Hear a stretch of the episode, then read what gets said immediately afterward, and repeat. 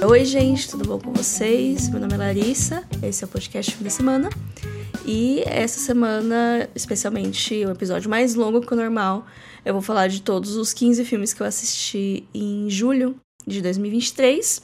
O mês que eu tava de férias, a maior parte dele, então boa parte desses filmes eu assisti no começo do mês e alguns outros eu assisti no final do mês, né? Mas enfim, é, vou dividir eles aqui nesse quadro. Essa primeira fileira são os filmes que eu gostei muito.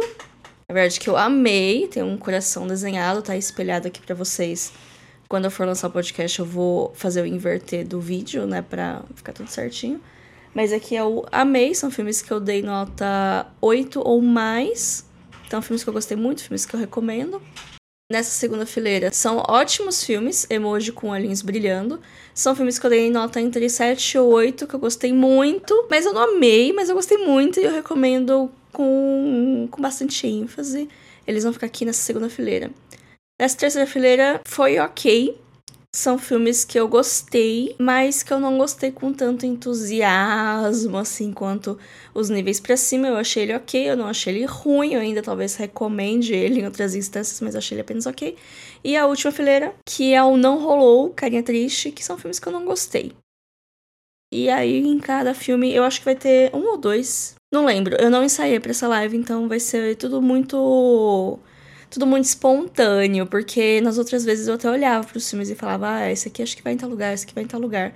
Mas hoje eu não tive tempo. Nossa, a volta do serviço depois das férias é terrível, porque eu não tô tendo tempo pra nada. Mas enfim. Aí os filmes, eu vou falar 15 filmes para vocês, eu separei eles em três categorias, que foi meio que as ondas desse mês. Então eu vou começar pela minha maratona de Missão Impossível, eu assisti quatro filmes de Missão Impossível. Eu não desenhei dessa vez, que eu não tive tempo. Eu fiz post-its com o nome do filme só para saber. Então, os azulzinhos são a maratona do Missão Impossível.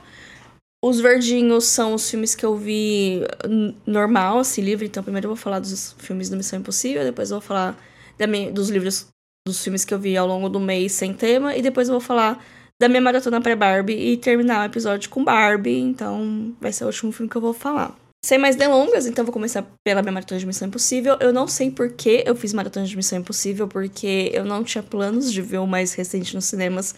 E eu não fui ver o mais recente nos cinemas, então assim. Foi uma maratona meio, meio manca, porque eu, não, eu comecei pelo terceiro e eu não vi o último. Por quê? Porque no, em 2020, 2021, eu inventei, no meio da pandemia, né? Eu inventei de rever Missão Impossível. Só que eu vi os dois primeiros e não vi mais nenhum deles.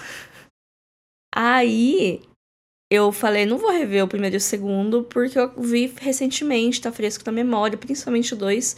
É que o um, assim, vou falar rapidamente. O um eu acho um filme ok, mas não tem nada assim que, que me brilha aos olhos no primeiro filme. Eu acho ele bom, ponto. Não lembro muito mais além daquela cena memorável dele pendurado nos cabos lá.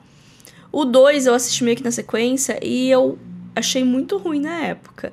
Mas eu fiquei presa do começo ao fim, eu dei grito com o plot twist do final, tem, nossa, um monte de plot twist no final. Eu fiquei muito envolvida, eu acho que o 2 tem personalidade. Então, assim, hoje, olhando em retrospectiva, eu acho que eu gosto mais do que na época que eu assisti. E o 3 que eu vi agora, achei o mais esquecível de todos os Missões Impossíveis. É, não, não teve nada assim que me agradou muito, para ser sincera. Eu achei a direção esquisita, é um filme de J.J. Abrams. É, eu não, não tenho tanto apreço assim pelo J.J. Abrams como diretor. Acho que colocar ele no não rolou. Mas o Missão Impossível 3 eu acho ele muito esquisito. Eu acho que para um filme de ação tem muito close-up e pouco plano aberto para você ver a ação acontecendo. Eu acho as cores dele esquisitas. Eu não sou muito fã desse filme como um todo. Que é uma pena porque o vilão dele é muito bom. Eu acho que é o melhor, melhor vilão da franquia inteira. Mas o filme todo é muito ruinzinho e acabou não rolando tanto pra mim. Dando para o segmento pra Missão Impossível, eu revi o 4 também, né? Porque os quatro primeiros Missões Impossíveis eu tinha visto na época que saiu o 4, que é 2001, porque o 4 eu vi no, no, porque o 4 eu vi no cinema quando saiu, então eu fiz uma maratona com minha tia, com minhas prima, com minha prima, com minha irmã, é, em 2011, a gente viu os três primeiros numa noite, e eu lembro que nessa época eu já achei o 3 cansativo, talvez porque eu vi os três numa noite, talvez. E eu lembro que eu gostei do 2, então me faz ter mais carinho pelo 2 ainda. E aí o 4 eu fui ver no cinema, e aí eu gostei muito de ver ele no cinema, eu achei ótimo. E eu revi em casa e assim, eu achei ótimo, porque os três primeiros eles são meio ok, né? Sendo bastante generosos. E o 4 é muito legal, ele é muito, assim, ó, quando começa a ter a curva de melhora, assim, dos Missão Impossíveis. E eu gosto muito desse filme porque eu fico tensa na parte lá que ele tá escalando o Burj Khalifa. É, a primeira parte, que muita gente esquece, muita gente esquece. Quando falam do 4, o pessoal lembra do Tom Cruise subindo lá o prédio, mas o pessoal esquece da primeira cena, que é eles no. Putz, na Rússia, que eles têm aquele equipamento assim que faz meio que um espelho da sala, eles vão. É muito legal. Eu acho que tem os melhores gadgets, o Missão Impossível 4. E é um dos meus favoritos, assim. Também por, por essa nostalgia de ter visto no cinema. Porque ver filme de ação no cinema é, assim, muito especial. Porque tudo é muito mais intenso. E eu revi e eu continuo gostando muito. É um dos meus Missão Impossível favoritos. Eu sei que não é uma opinião muito popular no fandom de Missão Impossível. Mas o 4 é um dos meus favoritos. Vou colocar em ótimos filmes. O próximo filme é o Missão Impossível 5, Nação Secreta. Eu assisti meio que em sequência do 4 e eu achei a história praticamente a mesma. Assim, eu acho que conforme as qualidade, a qualidade técnica e de entretenimento do Missão Impossível vai crescendo, a história. Ela, assim, é meio que a mesma coisa. Acontece alguma coisa. Ah, meu Deus, estamos comprometidos. A gente precisa fazer essa missão agora sem ajuda para provar que somos os caras do bem. E aí acontece a ação do filme que é pegar coisa no lugar, ir pra outro lugar, e falar com outra pessoa, e Eu achei dessa secreta muito parecido com o Protocolo Fantasma, e como eu vi em sequência, eu gosto mais do Protocolo Fantasma, eu acabo gostando mais de Protocolo Fantasma. Missão Impossível 5 eu coloquei em ótimo filme, porque é um ótimo filme. A sequência de ação do começo é, é a melhor, do Tom Cruise pendurado na asa do avião. Ele com certeza se pendurou naquela asa do avião de verdade. Maravilhoso. Mas o resto da história eu acho muito parecido com o Protocolo Fantasma e eu acabo gostando mais de Protocolo Fantasma. Mas esse filme tem a vantagem de ser a introdução da personagem da Rebecca Ferguson, que é a mulher mais duradoura da franquia. Então, né. Tem uma. E ela tem um arco, ela tem uma história, ela não tá lá só pra ser o interesse amoroso do Tom Cruise. Então, eu gosto da dinâmica que eles têm. Então, eu acho uma boa adição à franquia. O próximo é Missão Impossível 6. Eu não lembro os nomes, porque eles pararam de colocar eu não lembro os números, porque eles pararam de colocar os números depois de certo tempo. É o Efeito Fallout, é o filme do Henry Cavill de bigode. Também é um ótimo filme. Eu achei ele um dos melhores da franquia. De fato, é. A história, assim, né? Mas tem plot twist, tem cenas de ação maravilhosas. É um filme muito bom, então vale a pena assistir. Todos os filmes do Missão Impossível, menos o mais recente, que é o Acerto de Contas Parte 1, que é o 7. O 7 tá no cinema, quer dizer, agora acho que já deve ter saído, daqui a pouco deve chegar em algum streaming. Quer dizer, primeiro chegar em lugar digital, depois vai chegar em algum streaming, mas todos os outros Missões Impossíveis eu assisti no Star Plus, mas eu acho que tem no Prime e no HBO, e se não me engano, no Netflix. Então, assim, tem em todos os lugares, dá pra ver Missão Impossível. Agora eu vou começar a parte de filmes livres, né? Filmes sem temas que eu assisti ao longo do mês. Então tem filmes aqui de países diferentes, tem filmes de Hollywood, tem filmes de mulheres, tem um monte de coisa. O primeiro é Homem-Formiga e a Vespa Quanto Mania.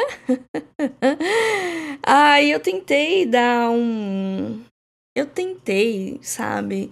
Porque eu gosto do Homem-Formiga e a Vespa, sabe? Eu gosto dessa parte da Marvel, mas não. Mas não. Não rolou. É um filme sem pés nem cabeça. A Vespa que tá no título, ela mal aparece com adjuvante de luxo.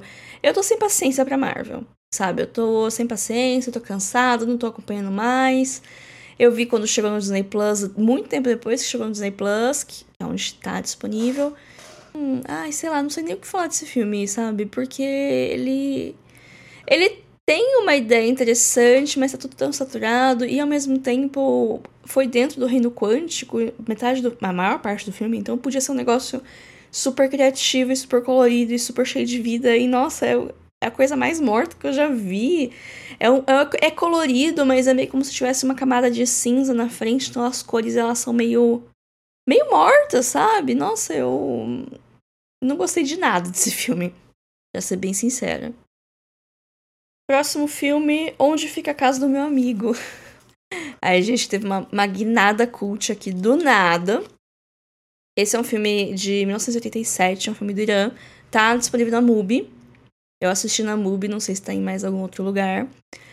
É um filme muito bom. Eu adorei esse filme eu não tava esperando. Eu achava que ia ser algum filme cabeça. E é um filme lindo, lindo. Esse filme é lindo. Eu já vou colocar aqui em um ótimo filme. Ele conta a história de um menino que ele vai na escola, ele tem um amigo, e tem um dia que esse amigo ele esquece o caderno na escola e tem uma tarefa, e o professor é muito rígido, aí se ele não fizer a tarefa, o professor vai ficar bravo, então ele vai levar essa, esse caderno para casa desse amigo. Só que ele não sabe onde ele mora, então ele entra, é toda uma jornada dele na cidade dele para achar onde que esse amigo mora, achar o bairro desse amigo, ele vai conversando com as pessoas. E é muito bonitinho ver o menino, toda a inocência dele, assim, entrando nessa jornada. E ele se depara. Os obstáculos que ele se depara não são obstáculos, assim, de pessoas querendo o mal dele. Ou pessoas ativamente sendo negativas, mas é só, tipo, cada um tá vivendo sua vida e cada um tem suas preocupações, às vezes não cruza as, as preocupações, e aí você acaba tendo influência na vida um do outro. Mas é, é muito bonito esse filme, eu gostei muito dele. Então ele fica aqui em ótimo filme. É uma recomendação, eu quero trazer ele mais na frente no podcast, falar mais dele, porque é um filme que vale a pena ser relembrado e vale a pena ser revisto, porque ele é muito bom mesmo. O próximo filme também é do meu projeto de volta ao mundo, né? Que eu quero assistir até o final do ano filmes de 52 países diferentes. Preciso botar o pé no acelerador, porque a gente já tá entrando no segundo semestre, né? Mas A Sala dos Professores é um filme croata, é um filme dirigido por mulher. É o primeiro filme aqui de hoje dirigido por mulher. Esse filme está disponível na Filmica, A Sala dos Professores. É um lançamento deles, um filme que chegou recentemente, apesar de ser um de 2021.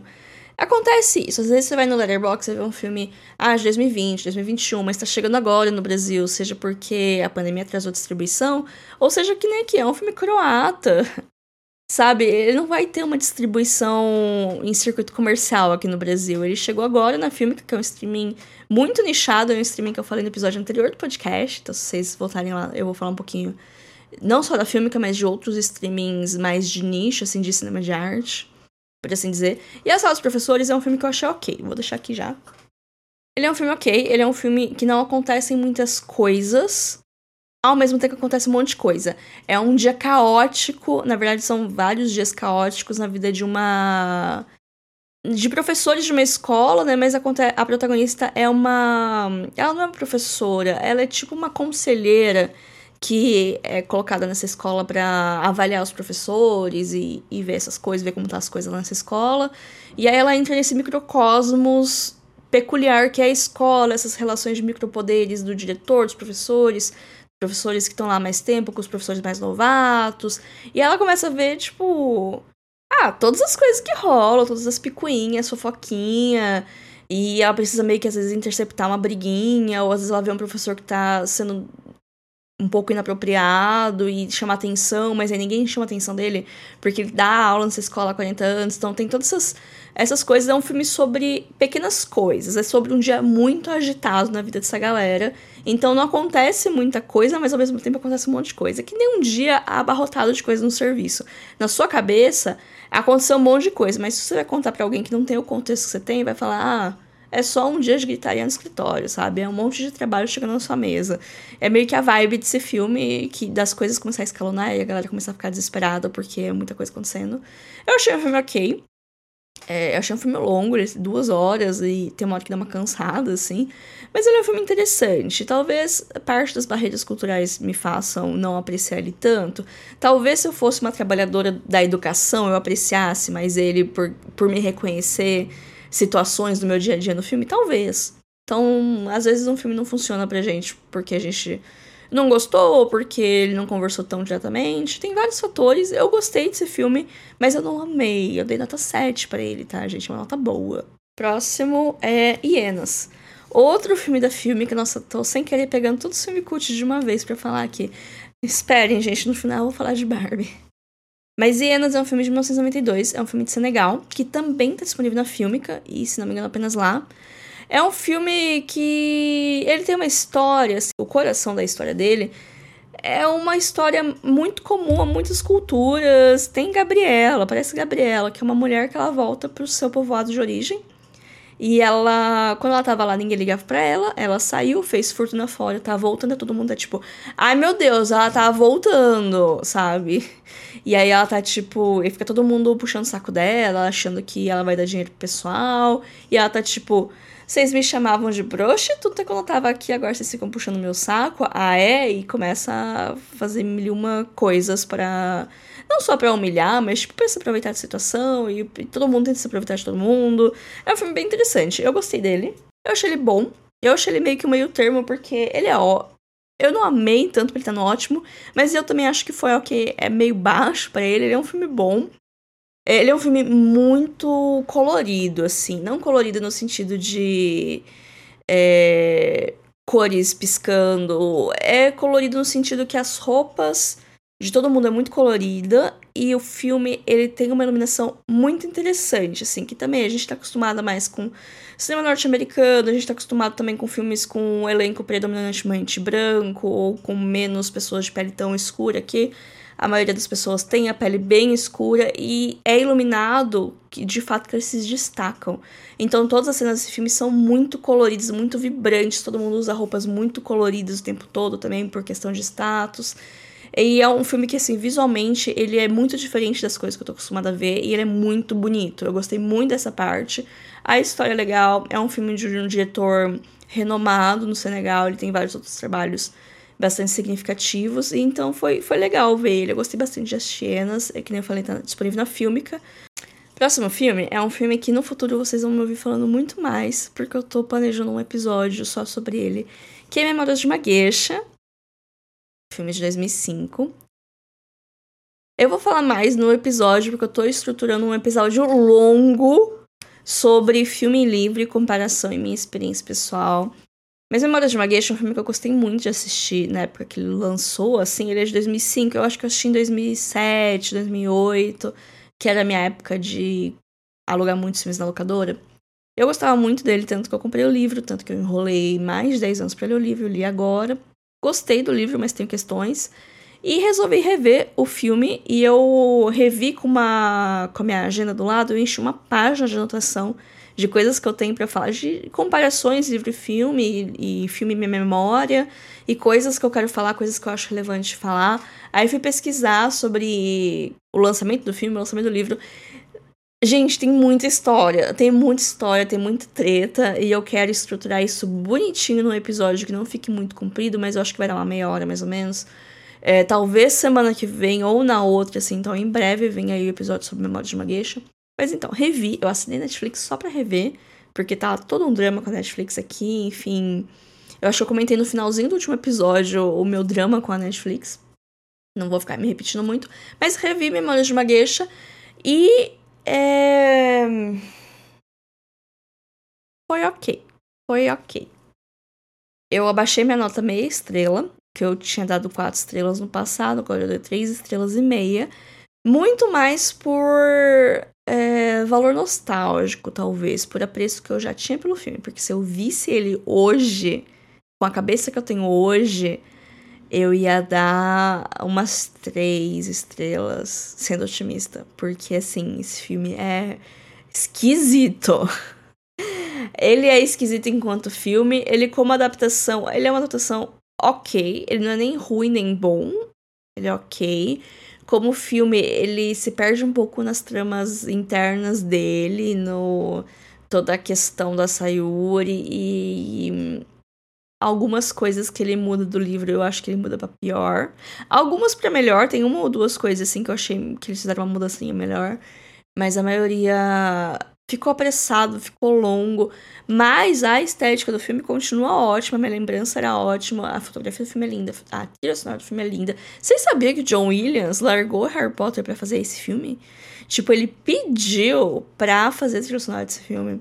E ele largou Harry Potter, que ele tinha feito os três primeiros, aí no quarto, que foi nessa época, o quarto foi um outro cara que fez. E aí daí pra frente foram outras pessoas que fizeram a trilha sonora do Harry Potter, porque ele queria se dedicar à memória de uma gueixa. Gente, tem muita treta desse filme. Mas enfim, eu não recomendo ele, assim, de boa. Nem o livro nem o filme eu não recomendo. Mas eu gosto. Então tem todas essas questões. Assim, olhando com olhos de hoje, eu acho que é um filme que ele tem muitos problemas. E não é só as polêmicas da época do lançamento de das três atrizes principais serem chinesas interpretando geishas japonesas, ainda a questão da nacionalidade ser diferente, tem todas as questões históricas entre China e Japão que não dá para ignorar, né? Enfim. Mas sem contar isso, o filme ele já é ah, ele tem alguns problemas de ritmo, ele tem alguns problemas de da motivação da personagem principal e acaba sendo um negócio só Aí tudo que ela fez foi por causa de homem, sabe? Então. E não é isso, nem no livro é só isso, sabe? Então eu fiquei meio assim. Não gostei tanto dessa revisitação, mas eu tenho vários motivos do porquê. Memória de uma Geisha tá disponível na Netflix e só lá, inclusive. Próximo filme é Rainha de Copas. É um filme dinamarquês. Esse filme também é de uma mulher um dos poucos filmes dirigidos por mulheres que eu vi esse ano, esse mês, né? Que foi Rainha de Copas. A Sala dos Professores, é dirigido por uma mulher também. Aí tem mais um que eu vou falar na sequência também, que é de uma mulher, e Barbie no final. Então, foram alguns. Eu tô relativamente em dia com o meu plano de assistir 52 filmes por mulheres até o final do ano. Então, Rainha de Copas, eu vi na MUBI. É um filme complicado. Eu acho que semana que vem vai sair post sobre ele na quarta-feira que vem, né? Que toda quarta-feira tem um post sobre algum filme de mulher. E eu tava hoje na minha hora do almoço escrevendo sobre ele, então eu acho que vai ser o da semana que vem Rainha de Copas, a não ser que eu mude meu cronograma. Mas ele é um filme complexo. Ele é um filme sobre uma personagem complexa. Eu não sei como começar a falar desse filme. Eu achei ok. Não vou colocar em ótimo, porque não acho que é ótimo. Mas ele é um filme interessante. Porque ele cria essa personagem dessa protagonista, que ela é uma mulher de uns 50 e poucos anos. Ela tem um casamento aparentemente feliz, do marido da idade dela, assim. Ela tem filhas, duas, acho que são duas gêmeas. Tudo parece estar tudo ótimo, eles têm uma casa boa, ela é advogada, ela pega uns casos de pessoas é, marginalizadas, não só marginalizadas, mas tipo casos de abuso ou esse tipo de coisa. Então é uma pessoa assim que defende os oprimidos e ela é muito boa advogada. Então ela tem esse equilíbrio todo ótimo da vida dela, até que o enteado dela, né, o filho adolescente do marido dela do relacionamento anterior, vai morar com eles. E é um menino de, sei lá, uns 17, 18 anos, eu acho que ele não é maior de idade. Ele vai morar com eles e é um adolescente já todo problemático. Não problemático, mas é que assim, parece que o, fim do relacionamento dos pais dele, né, do, do marido da protagonista e a mãe desse rapaz, não foi dos mais amigáveis, ele, o pai estava ausente, ele é um adolescente, na adolescente tem emoções muito intensas, então ele tem toda essa rebeldia juvenil. Então, a protagonista, acho que é Anne, ou Honey, é algum nome assim, ela tenta, né, deixar as coisas mais de boa possível, tenta ser acolhedora pro rapaz, e aí ele fica com essas rebeldias dele, até que em certo momento é acolhedora demais com o rapaz e os dois iniciam um romance. É. Aí as coisas ficam complicadas, sabe? Porque as coisas ficam muito complicadas. Esse retrato vira um retrato de uma personagem super complexa, porque começa a acontecer um monte de coisa, e aí ela começa a fazer um monte de coisa para meio que encobrir isso, e acaba virando um thriller, sabe? De tipo, coisas acontecendo até que no final vai ter uma fatalidade. E é isso filme, gente, é isso. Então é todo esse, esse desafio do quanto você consegue sentir empatia pela protagonista, mesmo ela fazendo coisas terríveis. Mesmo um retrato dela muito positivo no começo, e aí você vai desconstruindo esse retrato. E então, eu não gostei tanto, eu queria continuar gostando dela, sabe? Porque era um retrato muito bom, eu queria continuar gostando dela, mas aí eu lembrei que as pessoas são complexas. Assim, não ao ponto de cometerem um crime, mas as pessoas são complexas. Esse filme pinta um retrato de uma pessoa complexa. Eu acho que é isso que ele queria fazer, sabe? Criar essa personagem e ver até onde a gente conseguia se importar com essa personagem, onde a gente começa a não se importar mais e quais os tipos de reações que todas essas situações causam na gente. É muito mais uma coisa pra gente analisar e pensar com a gente qual que é a nossa reação para essas coisas do que se propor a contar uma história bonitinha e que as coisas dão certo, que as coisas dão errado, ou que o, o mal é o, o mal é punido e o bem é, olha, parabéns. Então eu acho que é muito mais do que só isso. Me despertou emoções, me fez pensar pensamentos muito bons. mas eu queria que as coisas dessem certo. Então, foi ok. Próximo filme também, de uma mulher, é Blue Jean, é um filme do ano passado, que chegou recentemente nos cinemas brasileiros, eu assisti numa cabine de imprensa. Tem post no feed, acho que saiu semana passada, semana retrasada, saiu recentemente no feed um post falando mais dele. Eu acho que ele tá em alguns cinemas. Eu gostei desse filme. Ele também é um filme bem introspectivo, assim, um filme bem da cabeça da pessoa. Eu vou colocar em achei ok, mas eu achei ok positivo, tá? Porque assim como a mente humana, tem muitas nuances, muitas camadas em apenas quatro classificações. Mas enfim, Blue Jean é um filme britânico, é um filme independente, em inglês. É uma estreia da diretora, se não me engano, uma diretora jovem, e é sobre uma professora de educação física, que ela é lésbica, e ela mantém separado a vida pessoal e a vida profissional dela, e ela consegue isso de boa, até que ela vê uma aluna dela frequentando o bar que ela frequenta à noite, que ela tem as amigas dela, que ela tem a namorada dela, e aí ela fica preocupada de que essa aluna vá contar pro pessoal da escola, pros pais, que ela é lésbica. É, então ela tenta meio que, tipo, tentar resolver a situação, mas nunca é do melhor jeito possível, né? Mas também não é um filme contemporâneo. Esse filme ele se passa no final dos anos 80. E às vezes a gente não pensa muito na Inglaterra enquanto um país com uma história diferente da nossa, né? A gente tá muito acostumado a conteúdos dos Estados Unidos, então a gente sabia mais ou menos o que estava rolando nos Estados Unidos nos anos 80, mas na Inglaterra as coisas eram diferentes. E nos anos 80, principalmente, tava a Margaret Thatcher, de primeira-ministra, mas é, esse filme ele, ele tem uma ambientação muito específica, que é uma campanha do governo que ativamente é, proibia, assim, qualquer coisa que pudesse, ao mínimo, incentivar qualquer coisa LGBT. Então, não podia nem falar que eles existiam, não podia nem, tipo, falar numa sala de aula que era alguma coisa que já tinha a polícia da mulher dos bons costumes que ia lá ia demitir esse professor, fazer qualquer coisa. Então, não podia falar um A. E é uma campanha que ela é martelada no filme inteiro. Ele tem essa construção de ambientação muito interessante, porque ao mesmo tempo que tem a vibe anos 80, tem uma trilha sonora muito boa, pelas roupas. Você consegue ver, as, o filme tem um tom meio pastel, assim, bem puxado para os azuis, porque é Blue Jean, né? Então tem essa vibe anos 80, mas também tem essa martelação dessa campanha bastante conservadora. E por isso, e daí que vem o medo da Jean, que é né, a protagonista chama Jean Daí que vem o medo dela de ser tirada do armário pela aluna, porque é um negócio muito mal visto e ela pode perder o emprego dela.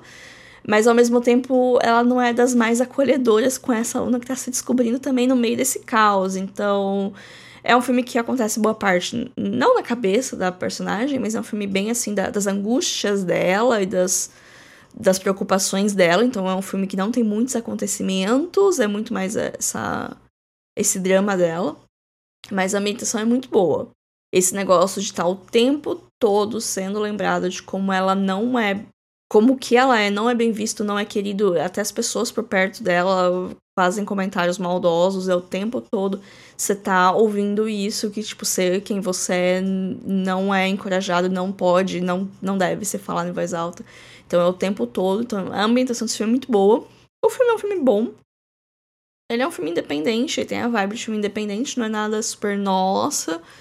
É, não é esquecível também, eu acho que ele tem a personalidade dele, mas não é nada super uau. É uma estreia de direção, é uma estreia ok. Não é uma estreia espetacular, mas também não é ruim. E muito desse filme, assim, não é nem. Não é terrível, não é ruim, mas também não é uma coisa hum, maravilhosa. É um filme. De, é, ele é o que ele se propõe, né? Esse é o Ponto, né? Ele cumpre o que ele promete. O próximo filme e o último dessa leva de post-its verdes é Nimona. Nimona é uma animação, tá disponível na Netflix, é um original Netflix, e tem toda uma treta também desse filme. Porque ele é o último. O último respiro da Blue Sky, antes dela ter sido comprada pela Disney. Que assim, não sei se vocês estão ligados. A Blue Sky é um estúdio de animação que fez Área do Gelo, que fez Rio, fez esses filmes. E alguns anos atrás ela foi comprada pela Disney. E a Disney incorporou algumas propriedades intelectuais e abandonou outras. E nesse meio tempo, o Nimona estava pronto, eles já tinham feito esse filme. Mas aí a Disney ficou meio assim, não queria lançar, não sei o que tem, não sei o que lá. E aí a Netflix acabou comprando a distribuição e botou como original Netflix. E assim, a Disney que perdeu. Eu amei Nimona, é incrível, é, é muito boa, é baseada num quadrinho que eu não li. O filme é muito divertido, é uma aventura de fantasia, ao mesmo tempo que tem um, um rolê meio contem não contemporâneo, assim, mas meio que a magia num universo não tão diferente do nosso. É maravilhoso, só que assim. Tem um protagonista abertamente gay, que é o Cavaleiro, não é a Nimona, é o Cavaleiro. Que ele tem um, um parceirinho ali, então assim, não, não é uma coisa nas entrelinhas. Não é tipo um personagem terciário que fica na, nas linhas interpretativas que talvez ele possa ser gay. Não, é um coadjuvante principal, né, que a Nimona é a protagonista. Ou ele é o protagonista. Os dois são meio que protagonistas. Né, tanto a Nimona quanto esse cavaleiro que eu esqueci o nome. E assim, é, é claro, e ao mesmo tempo que a Nimona também, ela. Você pode fazer várias leituras do que ela é, mas ela é, é, vista como um monstro e ela tem várias formas. Ela é uma shapeshifter, que ela consegue tomar várias formas e ela fala que ela, ela, precisa o tempo todo. Não é que ela precisa o tempo todo, mas é que é meio que guiado também com o estado de espírito dela, a forma que ela vai tomar. E depois tem uma outra revelação no enredo que eu, eu chorei. Mas enfim, Nimona, ela não esconde muito o que ela quer falar nesse sentido. Talvez por isso a Disney tenha achado que, ai meu Deus, é muita coisa para mim. Disney que perdeu. Porque é muito bom, é curtinha, a animação é linda, a história é legal, é divertido. Que eu falei, teve uma hora que eu chorei, sabe? Teve uma hora que eu me emocionei e chorei. Adorei esse filme, eu recomendo muito. A classificação indicativa, talvez não pra criança tão nova, porque tem um pouquinho da violência de fantasia, mas não é nada assim, nossa, não é nada. Não é nada tipo aquela animação dos super-heróis lá do Prime Video que arranca a cabeça lá da galera. É um filme é um filme muito bom, muito divertido. Eu gostei muito de Nimona. Os próximos filmes são filmes que eu vi em preparação da Barbie. Quer dizer, dois eu vi em preparação da Barbie e um é o filme da Barbie. Ah, o que, que são esses filmes em preparação da Barbie? Umas, uns 10 dias antes, acho, de sair o filme da Barbie, é, a Greta Gerwig deu uma entrevista no Letterboxd e ela falou uma lista com uns 30 filmes que eram meio que as inspirações e as referências que, pra, pra ela montar o filme da Barbie. E aí eu vi essa lista, fiz um post no feed. Eu acho que você deve ter visto, porque ele foi um post que meio que bombou, assim. E aí eu tinha visto muitos filmes, alguns eu queria rever, mas não, deu tempo, e alguns eu queria ver, então me deu meio que o, o empurrão que eu precisava para ver dois filmes. Um deles é Jejum do Amor, ou His Girl Friday, que é o título original, talvez seja o título que ele é mais conhecido.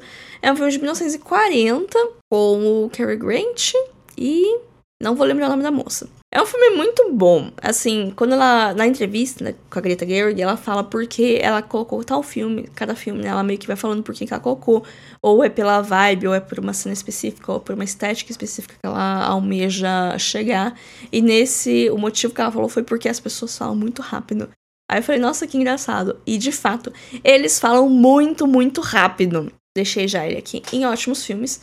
Mas que nem eu falei, ele não sei como que as pessoas falam tão rápido, uma dicção tão boa. Eu sofro com a minha dicção.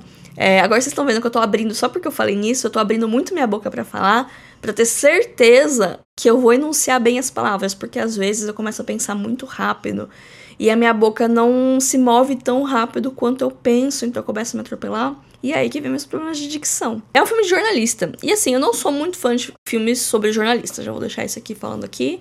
Já vi alguns. Esse filme, assim, eu coloquei em ótimo filme, mas ele é um ótimo. É um, eu dei três estrelas e meia pra ele. Porque eu não gostei do final. Mas, tirando isso, é, é ótimo, mas é também filme de pequenos caos, assim. É de redação de jornal. É de uma mulher que ela vai casar com um cara. E aí ela aparece na redação do jornal que ela trabalha, que ela é jornalista. E ela tá meio que pra pedir as contas, porque ela vai casar com esse cara no dia seguinte. Nossa, antigamente as coisas eram muito rápidas, né? E ela é, é ex-mulher do editor desse jornal, que é o Cary Grant. E o Cary Grant fica, não, você não vai se aposentar, não. Você vai aguentar ficar em casa sem trabalhar? Visionário, né? E ela, ai não, já me estressei muito aqui, eu não quero me estressar mais. Ela também não tá tão errada assim. Porque realmente trabalhar em jornal é estressante. E aí eles ficam meio que se bicando, e aí tá rolando um negócio de uma prisão de um cara que eles vão cobrir, o jornal vai cobrir, só que aí tem, tipo, interesses de terceiros para que é, esse cara ele seja que ele, que ele seja julgado ou não, assim, de acordo com visões políticas, porque tem uma eleição chegando, aí tem um cara que quer que aconteça logo, tem um, um cara que não quer, e fica cada um é, influenciando a mídia de um jeito, e fica os jornalistas correndo pra cima e pra baixo para pegar o furo, e nisso ela fica porque ela tem o, o faro jornalístico, e ela, ela também se envolve nessa treta aí. E aí eles. É isso. E ela meio que larga o noivo dela, ele fica meio que sendo um paspalhão, assim, no filme inteiro. Mas enfim, é um filme disso. Ele é um filme que ele tem críticas à mídia, críticas a instituições, críticas a políticos. Ele, ele tem muitas críticas que são atemporais, porque é um filme de 1940. É um filme que tem quase 80 anos. É um filme que tem 77 anos. 77? Não, já tem 80 já, 40. 40 fez 80 em 2020. É um filme de 83 anos. Vê-se que eu não, não sou muito boa em contas, né? Mas é um filme de, de mais de 80 anos que permanece atual, de certa maneira, em algumas críticas. Talvez a mídia impressa não seja mais tão relevante quanto era na época, mas continua importante, de certa maneira. Como realmente todo mundo fala rápido, é, é realmente marcante. Mas tem uma crítica, que, além da, do final, que eu acho que apressou um pouco. Teve uma virada de chave que eu não entendi quando que essa chave foi virada mas é também que o pôster desse filme, que vocês não conseguem ver porque eu não tenho ele aqui, mas o pôster mais famoso dele é que a personagem principal tá num vestido de festa. E esse vestido de festa não, não aparece em nenhum momento, que é daqueles filmes que eles acontecem inteiro em uma noite. Né? Eu acho que ele começa à tarde e eles viram à noite no jornal. Então é. Não é tempo real, mas acontece num espaço de tempo muito curto, tanto que tá todo mundo com a mesma roupa. E a, e a mulher, ela tá com um casaco listrado, preto e branco, quer dizer, o filme é preto e branco, né? Não sei se é preto e branco de verdade. Mas é uma roupa, assim, bem marcante, e não é essa roupa que ela tá no trailer. No trailer não, no pôster. Em nenhum momento aparece aquele vestido de festa no pôster. E aí eu achei isso... Enfim, é. Eu queria ter visto aquele vestido, mas ao mesmo tempo não fazia sentido dentro da proposta do filme, né? Então, é isso, né? Mas eu gostei bastante de His Girl Friday. Eu assisti. Eu achei no YouTube. Eu botei lá, Jejum do Amor Legendado, e, e tava lá. Esse que é o bom de alguns filmes mais antigos, que dá pra você achar no Google fácil. Eu acho que ele tá no Belas Artes La Carte também. E eu acho que dá pra encontrar ele em alguns desses streams gratuitos, tipo Netmovies. Não tenho certeza. No Belas Artes eu tenho certeza que ele tá, mas eu achei ele no YouTube. Próximo filme também na Maratona da Barbie foi Duas Garotas Românticas, que é um filme que eu tava enrolando muito pra ver. Ele é de 1967. E ele foi meu filme favorito do, do mês. Ele tá, assim, top do ano. Eu acho que ele. Assim, tá ele e After Sun, assim, ó. Qual que eu gostei mais? Porque eu amei esse filme, amei muito. Eu fiz episódio do podcast algumas semanas atrás só sobre Dos Garotas Românticas. Eu amei esse filme. É, finalmente eu encontrei o filme de Jacques Demy que conversa comigo. Né? Jacques Demy é um diretor francês, marido da Agnes Varda, que é outra diretora que eu amo também. Ah, que, casal, meu casal. Enfim. Eu já tinha visto alguns filmes dele, inclusive eu já tinha visto Guarda-Chuvas do Amor, que eu acho que talvez seja um dos mais famosos, um dos mais bem-quistos. Também estava na lista da Greta Gerwig. Guarda-Chuvas do Amor tá disponível no, na MUBI e no Telecine. Duas Garotas Românticas tá só no Telecine. E eu tinha gostado do Guarda-Chuvas do Amor. Gostei bastante. Mas não tinha. Não tinha dado um amor, assim. Eu tinha gostado. Mas eu, eu não tenho muita paciência pra para romance adolescente, sabe? Agora, esse não é sobre romance, apesar de chamar duas garotas românticas, são duas garotas tentando se encontrar no mundo. Aí esse negócio desse coming of age, que não é bem um coming of age, mas meio que é um coming of age, eu amei. E é musical, Guarda-Chuvas do Amor é um musical que não para. Eu toda hora vou ficar comparando com Guarda-Chuvas do Amor, não, não consigo não consigo me segurar. Mas Duas Garotas Românticas é um musical, mas ele é um musical do jeito que a gente tá mais acostumado, que o pessoal não fica cantando o tempo todo. Tem sim muita música, mas não é o tempo todo sem parar. Tem também falas normais, assim, normal, que nem a gente conversa. E as músicas são muito boas. E o filme todo é muito bom porque ele tem a história principal, mas também tem vários coadjuvantes, e cada coadjuvante ele tem uma pequena historiazinha que você fica, nossa, quanta gente, quanta história. E lá pro final do filme todas as histórias vão se encaixar. E antes disso vai ter um, um caos completo, que todas as histórias vão ficar completamente caóticas. Lá para quase no final do filme aparece uma outra subtrama de um assassino de machadinha do nada, do absoluto nada. E no final vai fazer sentido com todas as outras histórias. Eu adorei esse filme. Ele é colorido, ele é cheio de música, ele é cheio de dança. Ele talvez seja o mais hollywoodiano do Jack Demi. Eu não vi muita coisa dele. Agora eu quero assistir tudo. Eu só vi três filmes. Os outros dois, que é Guarda-Chuvas do Amor, ele é bem mais musicalzão do começo até o final. Muito bonito. Esse que eu falei, tem a coisa do amor juvenil que não conversa tanto comigo. E Pele de Asno, que também é bastante musical, mas é uma coisa mais. Eu acho que é uma coisa um pouquinho mais europeia. Talvez norte-americano não, não, não agrade tanto, porque ele tem umas, muitas metáforas e um humor, um humor relativamente afiado. Não estava esperando que Pele de Asno ia ter humor, mas tem. Mas a dos Grandes Românticas talvez seja o mais hollywoodiano, até porque tem o Gene Kelly no meio. O Gene Kelly sendo dublado em francês. Aliás, todo mundo tá sendo dublado. Ninguém canta nesse filme. Acho que só tem uma atriz que canta, que é a mãe das meninas, né? Que são duas meninas. Duas moças, né? As duas garotas românticas. A mãe delas é a única que canta. Todo mundo tá sendo dublado. E você saca que tá todo mundo sendo dublado. Mas você aceita. Porque é a fantasia, é a vibe, é a estética. Então, assim, tudo pela estética dos garotos românticos é maravilhoso. Maravilhoso mesmo. Amei esse filme. É, acho que foi meu favorito desse mês. Mesmo que, vamos falar agora, finalmente, de Barbie. Barbie eu também amei. Gostei muito de Barbie, fui no cinema ver. Ainda tá nos cinemas. Ele provavelmente vai chegar no streaming da HBO Max. Mas muito provavelmente vai ser só lá pra novembro, que eu acho que eles vão aproveitar o máximo desse filme no cinema, porque, querendo ou não, é no cinema que vem a maior parte da receita dos filmes, né? A parte do streaming também dá dinheiro, mas assim, não é nada comparado com o dinheiro que o cinema dá. Então, se o filme tá no cinema e tá fazendo sucesso, eles vão deixar esse filme o máximo possível para pegar o máximo de dinheiro que conseguir. Barbie já, já se pagou. Barbie não foi um filme caro, custou na faixa de uns cento e pouquinhos milhões de dólares. Parece muito dinheiro para nós, pobres proletários. Mas para um filme é um orçamento médio, não é um orçamento baixo, não é um filme de baixo orçamento, mas também não se compara com orçamentos de filmes de heróis, por exemplo, que estão na faixa de 250, 300 milhões de dólares. Barbie custou acho que uns 140 mil mais marketing, que deve ser uns 100 mil também de marketing, que também é muito dinheiro, mas é meio que, é meio que o que custa, sabe? Um filme dar dinheiro, ele precisa, você precisa gastar dinheiro para divulgar ele também, né? Mas assim, Barbie já se pagou. Barbie tá indo super bem. Barbie bateu um bilhão. E nem precisava bater o bilhão para se pagar, mas já se pagou, já bateu o bilhão. Não sei quanto mais são as projeções, mas eu acho que, que vai mais um pouco aí sim. Acho que tá na. Tá no hype ainda. Conheço várias pessoas que foram mais de uma vez no cinema assistir, que também é um indício de um fenômeno. Eu mesma fui assistir filme repetido pouquíssimas vezes no cinema. Na verdade, duas. Eu fui uma vez, fui recentemente ver Aranha Verso duas vezes no cinema, porque Aranha Verso é incrível. E eu fui assistir Crepúsculo duas vezes no cinema, mas essa parte a gente deixa escondida da fanbase, né? Mas sobre Barbie. Eu falei bastante já, mas eu continuo falando, porque.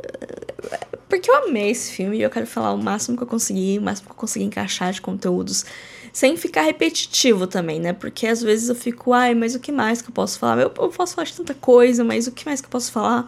Com um público que talvez não assistiu, né? Então, como criar conteúdos para um público que assistiu, público que não assistiu.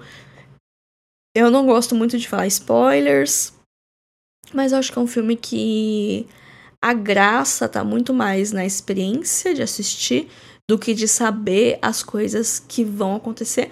O que para mim é o sinal de um bom filme, né? Porque um filme que se sustenta só no suspense de um plot twist, não vou dizer que é um filme fraco, mas precisa de mais coisa para segurar. Você precisa ter mais de base do que uma coisa só, né?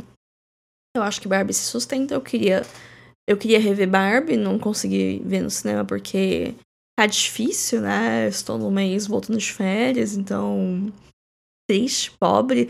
Não é, todos os meus pensamentos estão voltados pro meu 13 terceiro, que só vai vir quando o Barbie chegar no HBO Max, provavelmente. Vai ser na mesma época que eu vou estar recebendo o 13 terceiro. Mal posso esperar por essa época. Assim, é bom que setembro outubro passa correndo. Mas enfim, Barbie é um filme que eu gostei muito. É um filme que cresceu muito em mim, porque eu tinha expectativas muito altas. Fazia muito tempo que eu não tinha expectativa tão alta por um filme quanto eu tava com Barbie, e elas foram cumpridas por mais altas que elas eram. Apesar que eu saí do filme é, com as minhas amigas, talvez elas olhassem minha cara e talvez achassem que eu não tivesse gostado do filme, porque eu tava muito pensativa, tá? Só o emoji do pensando. Porque nem tudo no filme eu gostei. E é isso, gente, acontece. Às vezes você gosta de uma coisa, mesmo não gostando do todo, porque essa binariedade do gostei, não gostei, amei, odiei, eu não acho que ela é saudável, sabe? Porque às vezes você pode não gostar de uma coisa, mas entender que tem uma outra coisa interessante nela, ao mesmo tempo que dá para você gostar de algo e entender que tem uma outra coisa ali que não funcionou exatamente com você, ou que talvez não te agrade tanto. A parte da Barbie que eu não gosto muito é a parte do Ken principalmente a resolução do arco do Ken. Falando de maneira geral, sem dar muito spoiler, sem dar muita brecha, eu não vou falar, ah, eu acho que todo mundo já viu esse filme, porque não, sempre tem gente que não viu esse filme. E sempre tem gente que não viu e vai querer ver, não conseguiu ir no cinema por uma razão ou outra, mas tem planos de ver, talvez vai esperar chegar no streaming. Eu não vou. Não vou ficar dando spoiler de graça aqui. Mas eu não gosto muito de como o arco do Ken se resolve. Ponto. Eu acho que para um filme da Barbie, o Ken tomou muito espaço. Até agora nos memes, eu tô achando muito engraçado os memes do I Am Enough. Mas eu fico tipo, mano, é o filme da Barbie e a maior parte de meme que tem é do Ken, sabe? Isso me irrita um pouquinho, um pouquinho.